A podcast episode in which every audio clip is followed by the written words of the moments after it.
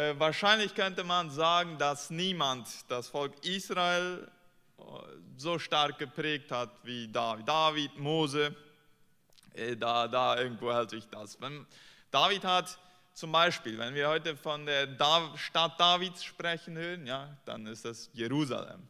Wenn man vom David-Stern spricht, dann ist das dieser Stern, der äh, die, die israelitische Flagge schmückt, diese zwei Dreiecke, die übereinander sind und sechs Zacken hat, das ist der David-Stern. Jesus wurde der Sohn Davids genannt. David hat über 70 Psalmen, werden David zugeschrieben, die wir heute in der Bibel haben. Einer der größten der die größten Beiträge zum, zur, zur Bibel, zur Entstehung der Bibel geleistet haben. Und so könnte man noch mehr sprechen. Er wurde als Mann nach dem Herzen Gottes beschrieben.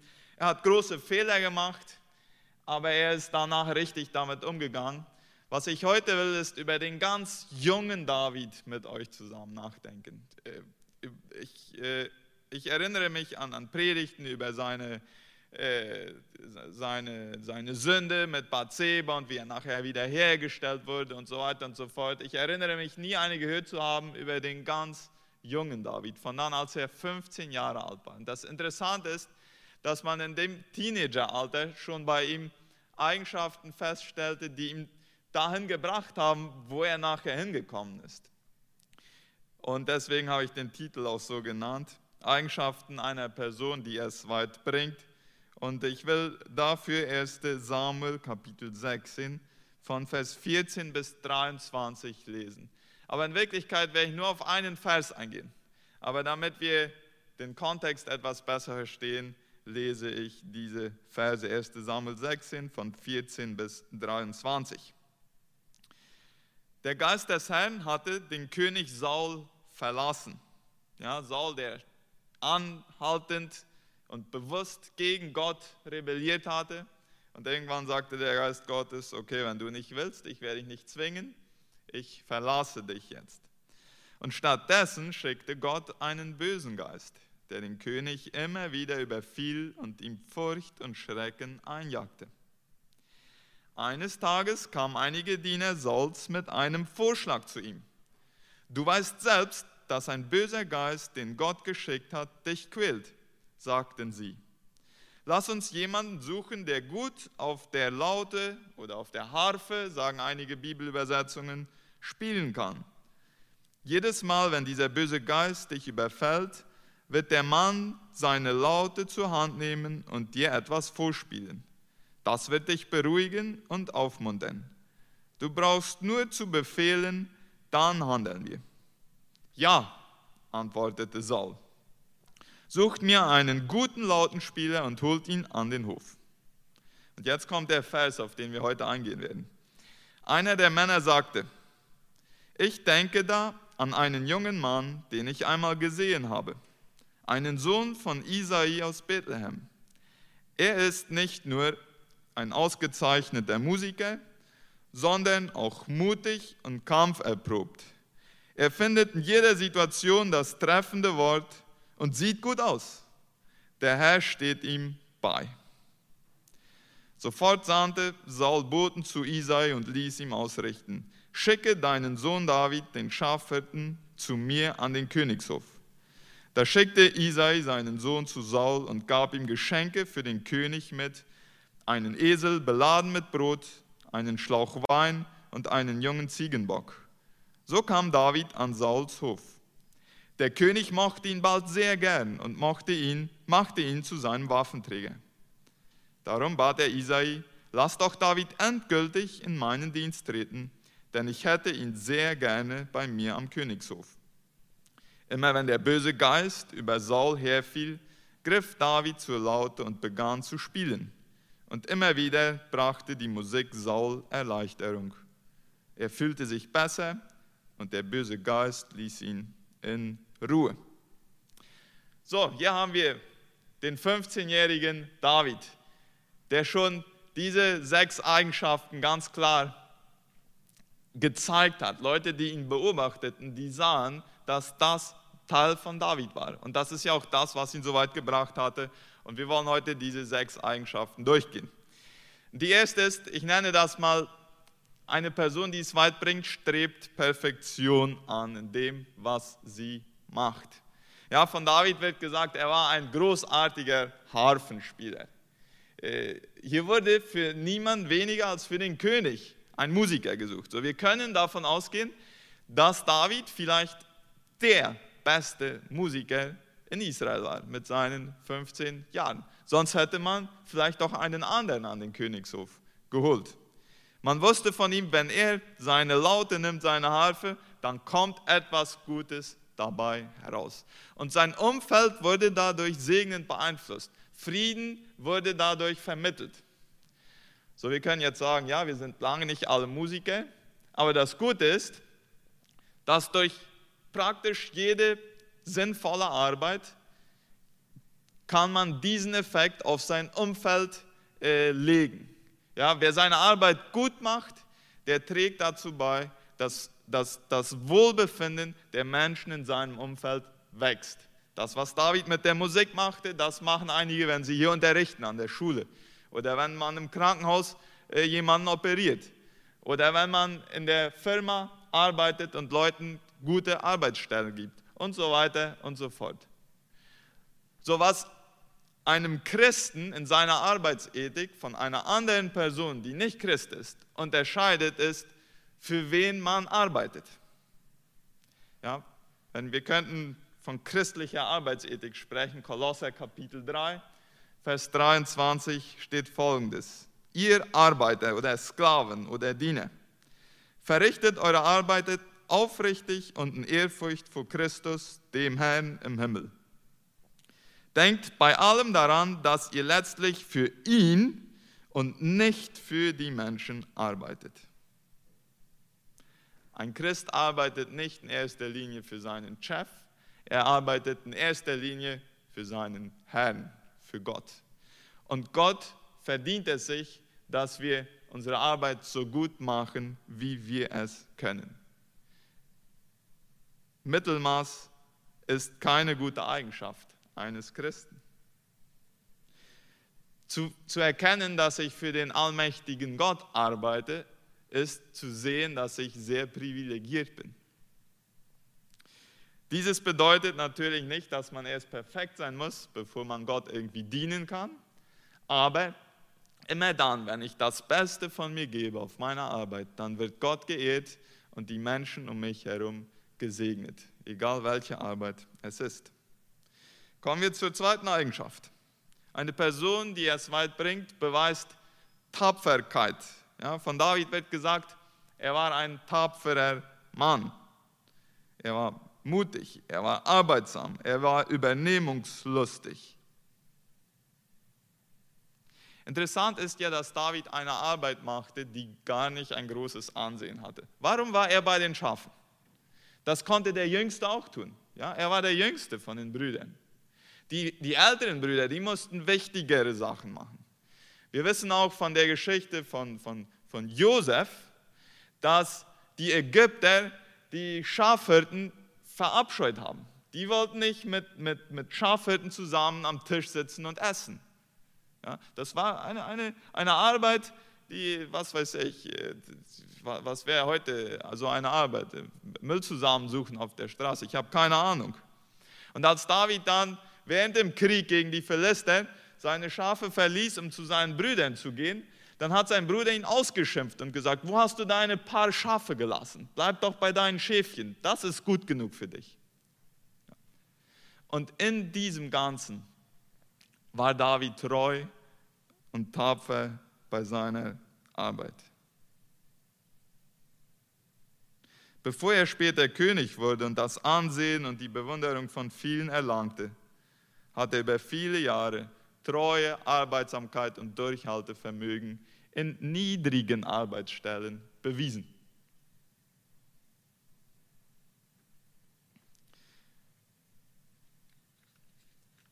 Zu bedenken, dass er das schon in der Blütezeit seiner Pubertät mit 15 Jahren an den Tag brachte, das stellt an mich die Frage, wie kann ich meine Kinder hier in Asunción so erziehen, dass sie mit 15 auch schon diese Tapferkeit haben. Ja?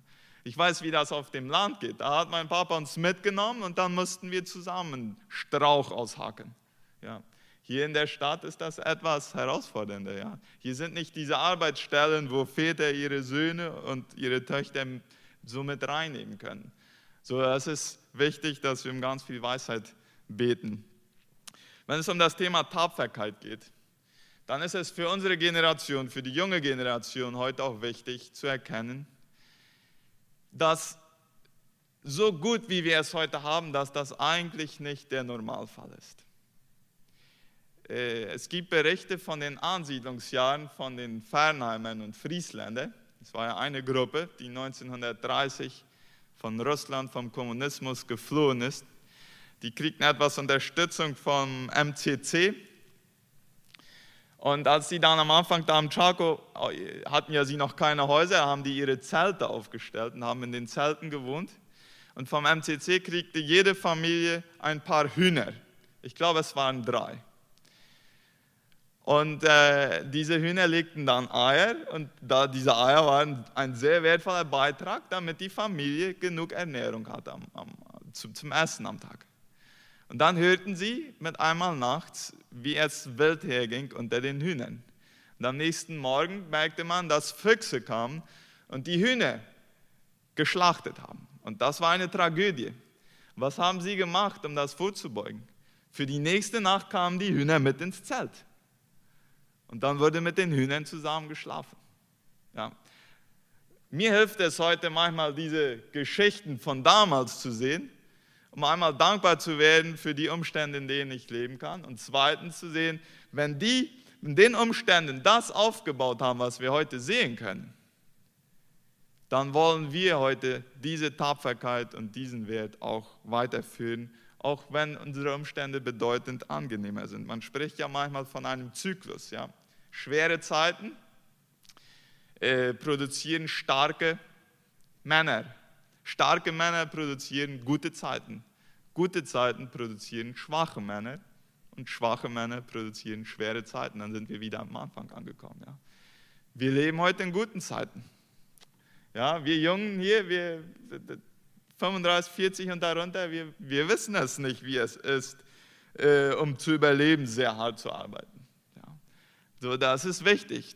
Wollen wir uns von David inspirieren lassen und sagen, auch ich, auch wenn meine Arbeit heute nur Schafehirten ist, nicht die angesehenste Arbeit, ich werde Tapferkeit zeigen. Eine kleine Klammer noch zu diesem Thema. Wir haben auch Menschen, die zu tapfer sind die zu viel arbeiten. Vor einer Woche kam ein, ein Jugendlicher zu mir und sagte, du, ich, ich brauche äh, einen Rat. Ich bin ganz desmotiviert, weil ich während dem Jahr äh, habe ich Medizin studiert und nebenbei noch vollzeitig gearbeitet, um mein Studium zu äh, bezahlen. Was soll ich machen? Ja, ich glaube, man braucht nicht großartig Seelsorge studiert zu haben und so einen Mann zu sagen, du machst zu viel. Ja, ich fragte ihn, wie viel schläfst du? Na, fünf bis sechs Stunden. Und wenn ich schlafe, schlafe ich nicht mal immer. So, so jemand, der braucht eigentlich nicht eine Predigt, dass er noch tapferer sein soll. Der braucht eine Predigt, dass er mehr ausruhen soll und seine Grenzen setzen. Äh, aber das ist ein Thema für ein anderes Mal. Äh, heute wollen wir uns von der Tapferkeit von David beeinflussen lassen, äh, inspirieren lassen. Kommen wir zur dritten Eigenschaft. Eine Person, die es weit bringt, ist tüchtig zum Kampf. David wurde so beschrieben, weil er Löwen und Bären mit seinen eigenen Händen umgebracht hat. Ja, er war mutig. Er ging der Gefahr nicht aus dem Weg, er konfrontierte sie. Kaum jemand von uns wird im literalen Sinn heute mit Löwen und Bären zu kämpfen haben, aber irgendwie hat jemand doch so seine Löwen und Bären im Leben. Das Leben ist nicht einfach für niemanden. Wer davon ausgeht, dass der Normalfall des Lebens einfach sein sollte, der wird von einer Enttäuschung in die nächste gehen. Ja, zu erkennen, dass Gott uns in ein Leben hineingestellt hat, wo er auch von uns erwartet, dass wir kampfbereit sind, kann uns helfen, weniger Frustration zu haben. Und nicht zuletzt auch, weil Gott in der Bibel uns ganz klar sagt, dass wir in einem geistlichen Kampf stehen. Ja? Die Bibel sagt, wir kämpfen nicht gegen Fleisch und Blut, sondern gegen Mächte der Finsternis. Gott sei Dank stellt Gott uns die Waffenrüstung zur Verfügung. Das ist auch ein Thema für ein anderes Mal. Wir brauchen nicht alleine kämpfen. Gott kämpft mit uns an unserer Seite. Aber es ist an uns auch zu kämpfen.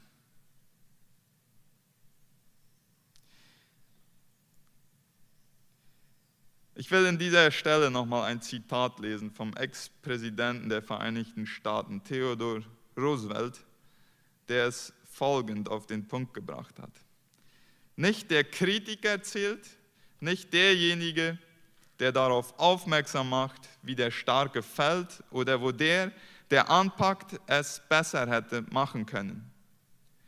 Die Anerkennung gebührt dem, der tatsächlich in der Arena steht dessen Gesicht staubig und verschwitzt und voller Blut ist, der sich wacker bemüht, der sich irrt, der wieder und wieder scheitert, weil es kein Bemühen ohne Fehler und Schwächen gibt, aber der sich tatsächlich bemüht, Taten zu vollbringen, der großartige Begeisterung, großartige Hingabe kennt, der seine Kraft auf eine ehrenwerte Sache verwendet, der im besten Fall am Ende den Triumph einer großen Leistung kennt und der im schlimmsten Falle, sollte er scheitern, zumindest bei einem kühnen Versuch scheitert, so dass sein Platz nie bei den kalten und furchtsamen Seelen ist, die weder Sieg noch Niederlage kennen.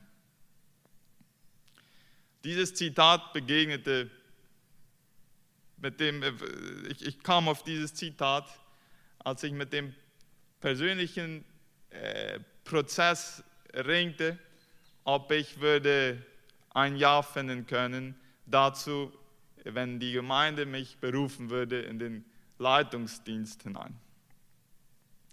Und äh, in, in diesem Prozess habe ich auch mit verschiedenen Ängsten zu tun gehabt. Ängste zu versagen, Ängste, die emotionale Last nicht aushalten zu können, vielleicht, und dass auch meine Familie eventuell darunter leiden könnte. Ängste, öffentlich angegriffen zu werden und so weiter. Und hier sind es Beispiele wie, wie David, die mir zeigen, ein Mann nach dem Herzen ist bereit zu kämpfen. Wird er manchmal Rückschläge haben? Ganz bestimmt. Wird er Fehler machen? Ganz bestimmt. Aber über was, wenn ich am Ende meines Lebens stehe und zurückschaue, über was werde ich mich gut fühlen und wo werde ich vielleicht weinen über Gelegenheiten, die ich verpasst hatte, nur weil ich zu feige war, nicht in die Arena zu gehen, sondern weil ich auf der Tribüne sitzen wollte und lieber über die sprechen, die in der Arena sind und kämpfen.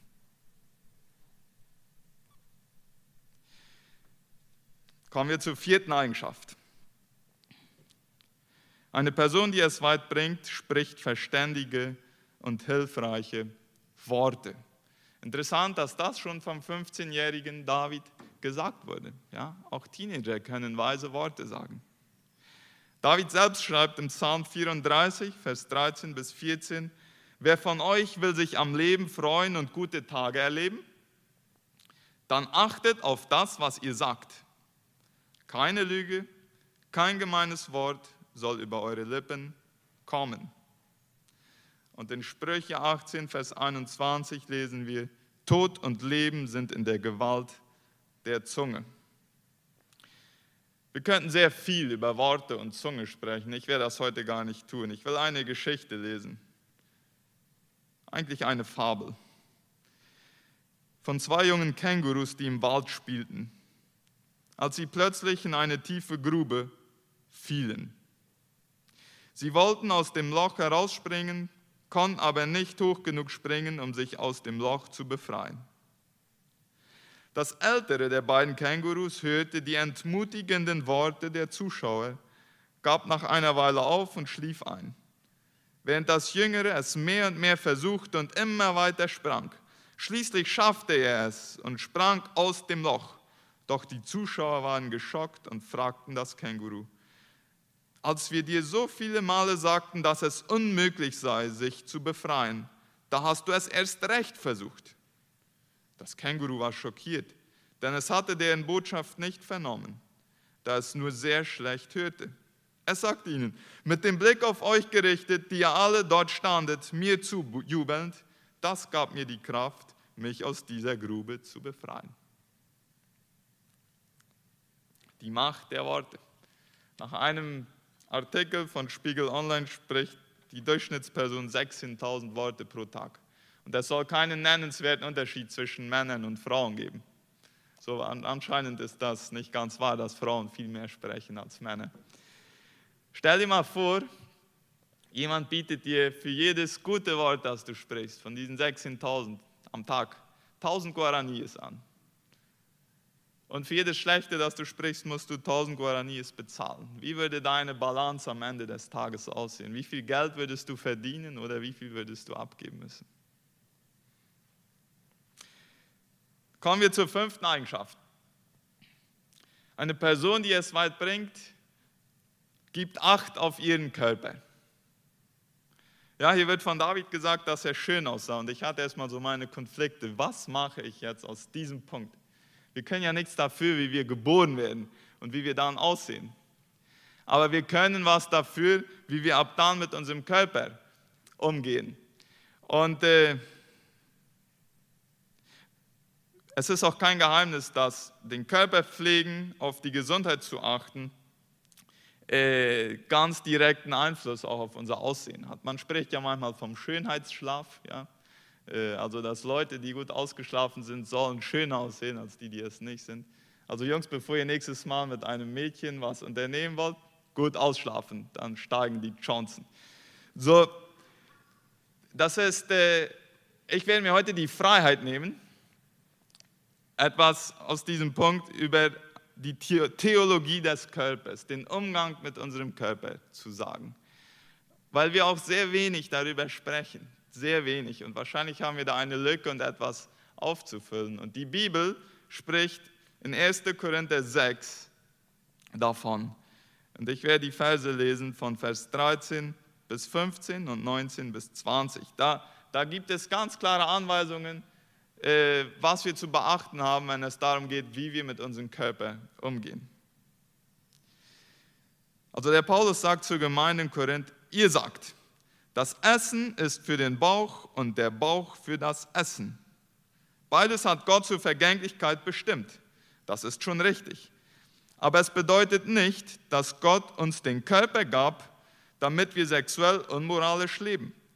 Vielmehr wurde auch unser Körper zum Dienst für den Herrn geschaffen. Deshalb ist es Gott nicht gleichgültig, wie wir mit unserem Körper umgehen. Denn Gott wird uns durch seine Kraft vom Tod zum Leben auferwecken, so wie er Christus, den Herrn, auferweckt hat. Wisst ihr denn nicht, dass auch euer Körper zum Leib von Jesus Christus gehört? Wollt ihr wirklich den Leib von Christus mit dem einer Hure vereinigen? Niemals. Oder habt ihr etwa vergessen, dass euer Körper ein Tempel des Heiligen Geistes ist, der in euch wohnt und den euch Gott gegeben hat. Ihr gehört also nicht mehr euch selbst. Gott hat euch freigekauft, damit ihr ihm gehört. Lebt deshalb so, dass ihr mit eurem Körper Gott Ehre bereitet. Was sehen wir hier? Erstens, mein Körper gehört nicht mir, er gehört Gott. Ich bin nicht Eigentümer von meinem Körper. Zweitens, Jesus hat einen teuren Preis für meinen Körper bezahlt. Ja. Wie weiß man, wie viel wert ein Haus ist?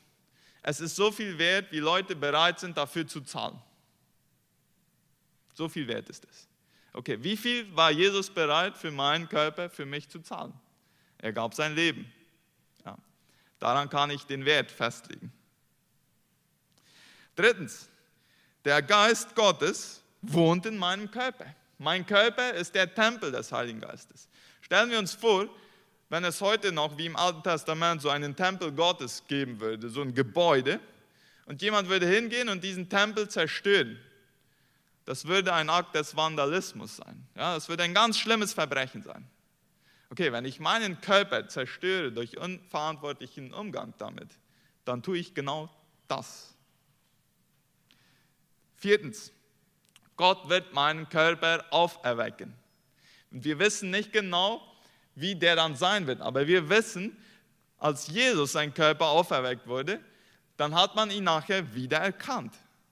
So wahrscheinlich, es kann gut sein, dass wir, alle, die in den Himmel kommen, dass wir ziemlich so ähnlich aussehen äh, wie jetzt. Kann sein. Ich weiß es nicht. Aber bei Jesus hat man sogar die, die, die, die, die Nägel, die Löcher von den Nägeln gesehen, in den Händen und von den Füßen. Ja? Also das war nicht etwas ganz anderes als vorher. Gott wird meinen Körper auferwecken. Was bedeutet das? Ich bin der Verwalter von meinem Körper und Gott freut sich, wenn ich auf meinen Körper aufpasse. Und das hat mit Ernährung, mit Bewegung und so weiter und mit gesunden Beziehungen und so weiter zu tun. Rick Warren hat 2013 mit einigen Ärzten ein Buch geschrieben, äh, der Daniel-Plan.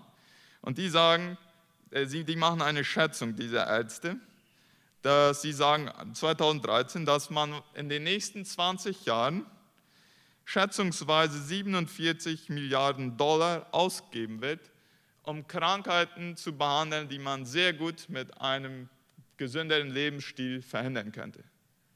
Ja, dazu gehören einige, äh, einige, die mit Bluthochdruck zu tun haben, äh, Herzkreislauf und einige Diabeteskrankheiten nach diesen Ärzten.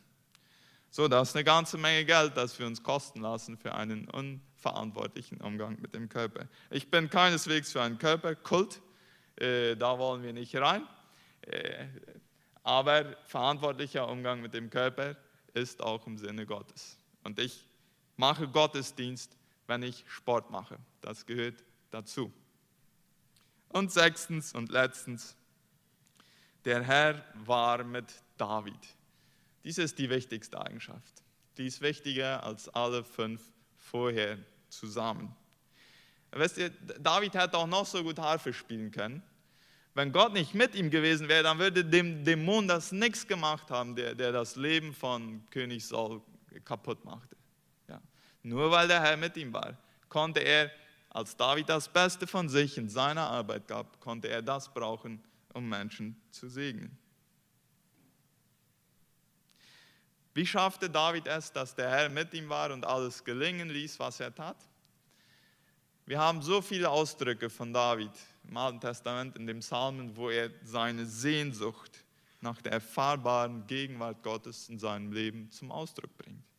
Was mich immer wieder beeindruckt von David, ist zum Beispiel Psalm 27, Vers 4. Nachher, als er König war, der konnte sich leisten, was er wollte. Ja, der hatte Ruhm und Ansehen. Der, konnte, der, der hatte die Frauen, die er wollte. Äh, der hatte alles, was er wollte. Und dann sagt er im Psalm 27, einen Wunsch habe ich. Ich habe nur einen Wunsch. Das ist im Tempel zu sein, ja, da wo die Gegenwart Gottes äh, gegenwärtig war. Und anzusehen die Freundlichkeit des Herrn. Der Herr ist gerne mit denen, die ein Verlangen danach haben und die ihm das sagen, dass sie ein Verlangen haben.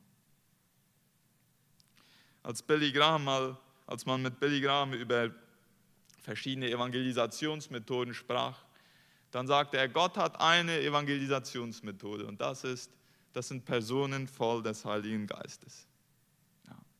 Wo das ist, da wird viel Gutes passieren, da werden Menschen zum Glauben kommen. Danach können die menschlichen Methoden variieren, aber Personen des Heiligen, voll des Heiligen Geistes, die müssen da sein, damit Frucht passieren kann. David suchte nicht auf eigene Initiative den Weg zum Thron, Gott öffnete den Pfad, weil diese Eigenschaften es ermöglichten. So jemand wollte Gott in ganz einflussreichen Stellen haben. Ja, er strebte Perfektion an. Er war tapfer. Er war ein Kämpfer. Er verstand es, die richtigen Worte im richtigen Moment zu sagen. Er achtete auf seinen Körper. Und er war ein Mann voll des Heiligen Geistes. Mit diesen Sachen können wir uns nicht die Liebe Gottes verdienen. Gott liebt uns, ob wir diese Eigenschaften schon haben oder nicht. Aber wer die Liebe Gottes versteht, der wird als Antwort auf diese Liebe diese sechs Eigenschaften in sich wachsen lassen und möge Gott uns darin helfen.